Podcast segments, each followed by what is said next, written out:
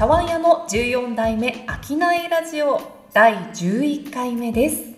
岡田孝之です。西部千恵です。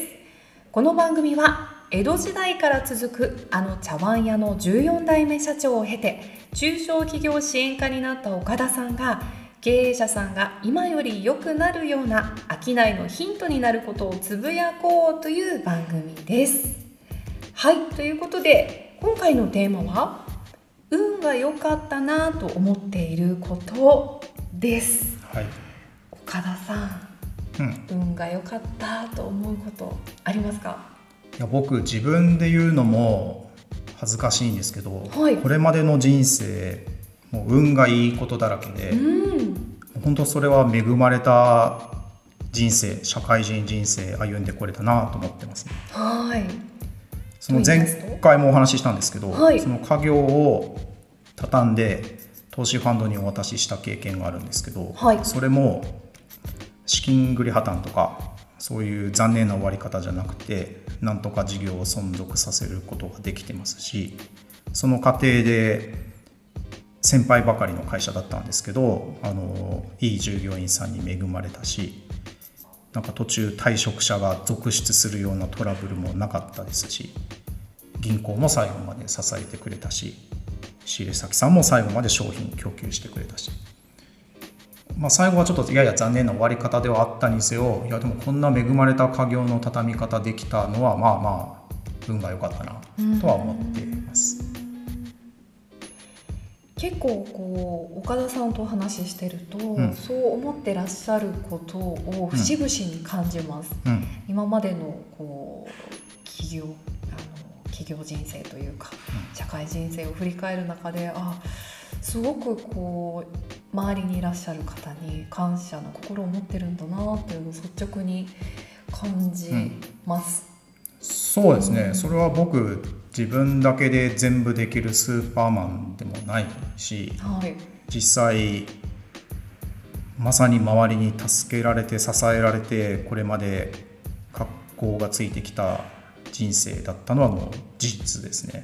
うん。それ別に隠さないで、はい。はい、言うようにしてます、はい、ありがとうは言った方がいいですもんね。そうですね、うん。あのまさに「ありがとう」って言えるのが僕強いなとは思います、はい、なんかちょっと恥ずかしいなとか、はなんか「ありがとう」って言うとなんかちょっとはい。なんだかなとかって考える人もいるみたいなんですけど、はい。あの僕は「ありがとう」っていうのは言えれば言えるほど強いと思います。今中学生の息子がいるんですけど、はい息子にはできるだけいろんな場面でちゃんと「ありがとう」って言いなさいとはいつも言ってますえ。ー岡田家家訓です家か。訓っちゃ家訓かもしれないですね。家訓なさそうですけど。いやーだって14代も続く江戸時代から続くお茶碗屋さんとなるとやっぱり由緒正しいお家だからうんなんか私の勝手なイメージではですよ大企業の社長様でふんぞり返って、うんちょっともう天狗様状態になってるかもしれないなっていうこう架空の岡田像があったりしたんですけど全然でしたね。そうですね。そんな余裕がなかったっていうのが正直なところですね。多分何も考えずに恵まれた環境に放り込まれて、それが当たり前で周りもちやほやされてお金に困らず将来に対する不安もなかったらはい迷わず天狗になってたと思います。天狗の道は閉ざされたわけですそうですね。残念ながらなれなかったですね。天狗になれずに実直にありがとうの気持ちを持ってここまでやってきた。そうなんです。ねそうそうそう。あの綺麗事でも何でもなくて、ありがとうって言えるように生きていかないと、多分支えられることもないし、応援させされることもないと思うんで、まあ、結果として実直そうに見えてるだけだと思います。そう私の岡田さんのイメージは二文字で実直なんですよね。なんか実直。実直そうに見えるっていうのが正解だと思います。実直そうに見えます。はい。図らずも、うん。そう生きようと思って生きたつもりはないけど結果そうなってたそうですそうです。ってはい。いうもう本当隠さず言うとそういうことですね、なんか岡田さんってこう言葉口から出る言葉と思っていることがイコールだから、うん。すごくこう信頼感ありますよね。なんかご自身で気をつけていることあるんですか？心にもないことは言わないって決めてるとか。ああそのこういう僕ボソボソした喋り方なんで 上手に上手に話すのは苦手ですね。だから自然と、まあ、考え考えだけどもう考えたことそのままじゃないと話せないのかな、それがいいんだろうな、うん、もっと上手に話せるようになりたいですけどね。いやダメです。岡田さんはそのキャラでお願いします。はい。その感じがすごく岡田さんらしくてた岡田さんは家業の茶碗屋さんをあの譲渡されて、うん。中小企業支援課に転身されたわけじゃないですか、その人生をの転機を迎えられてからもやはり運が良かったなっていうのは感じられる出来事がありますそうですね、かはい。もうそれも運が良かったことの連続で、はい。そもそも転職しようというか新しい仕事を探そうと思ったのも新聞にその行政の事業相談窓口の求人広告が出ていたのを目にしたのがはい。きっかけだったしへえそれを見ていなかったら多分東京で何してたかわからないし、はい。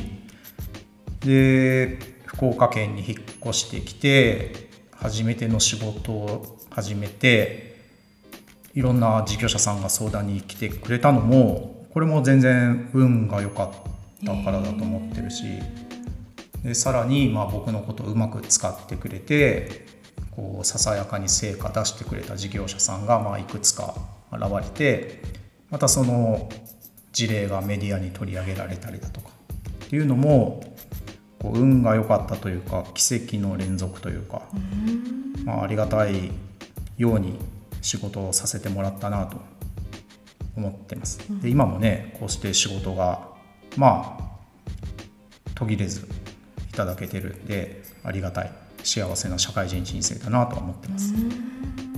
そういうなんていうのかなありがたさを自覚するのも大事なんじゃないのかなと思いますね。本当ですね、なんかこう忙しさにかまけてそういうところに目を向けずに、うん。こうだんだん勘違いして、うん。あなんかあたかも自分だけの努力でうん。どうこうできてきたみたいなうん。ことに陥ったりもする場合があると思うんですけども、そうではなくってやっぱりあ今こうしてられるのもあ運が良かったな皆さんに助けられてるなとかそういう感謝の気持ちを持ってそれを表すっていうのは意外とめちゃくちゃ大事なことですね。ねそうですよねそれがうん。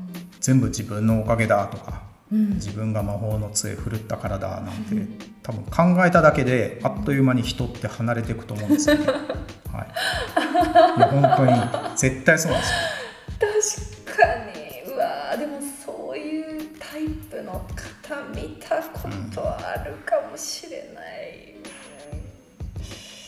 僕もなんかはいそういう人は見たことあるんですけど、ねどうなんでしょうね、うんまあ、実際人が離れていったりするのも見たことありますし。そうですね。なんかそういうの寂しいじゃないですか。寂しいですね。嫌ですよね。嫌ですね。なんか多分そういう人に限って急に悔い改めましたとも言えないはい。タイプなんでしょうね。はい、うーん。おごることなくうん、実直に感謝を持って。実直そうに生き生きるのが大事だと。う んと岡田さん全然なんかふんぞり返ってないですもんね。そうですかね。うん。そうでもないかもしれないですね。そうでもないですか？はい。たまになんか椅子の座り方とかが なんか社長の座り方っぽいって言われることあります。だってそうでしたね。ですもんね。そういう変な癖がついちゃってるのかもしれないです。慌てて姿勢よく座るようにしたりしてますはい、似合います？岡田さん社長の座り方。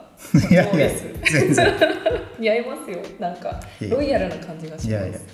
あのこの番組のサムネイルというか、うん。あのイラストに岡田さんがうん。あのいるじゃないですか、このちょっと和服を着た感じ、すごい岡田さんっぽくて表してるキャラクターがすごく分かりやすくていいなと思うんですけど岡田さん和服着られたりするんですか？いや来たことなくてはい。ただ茶道教室今通っててはあその先生とかおはい。姉さんたちに、はい。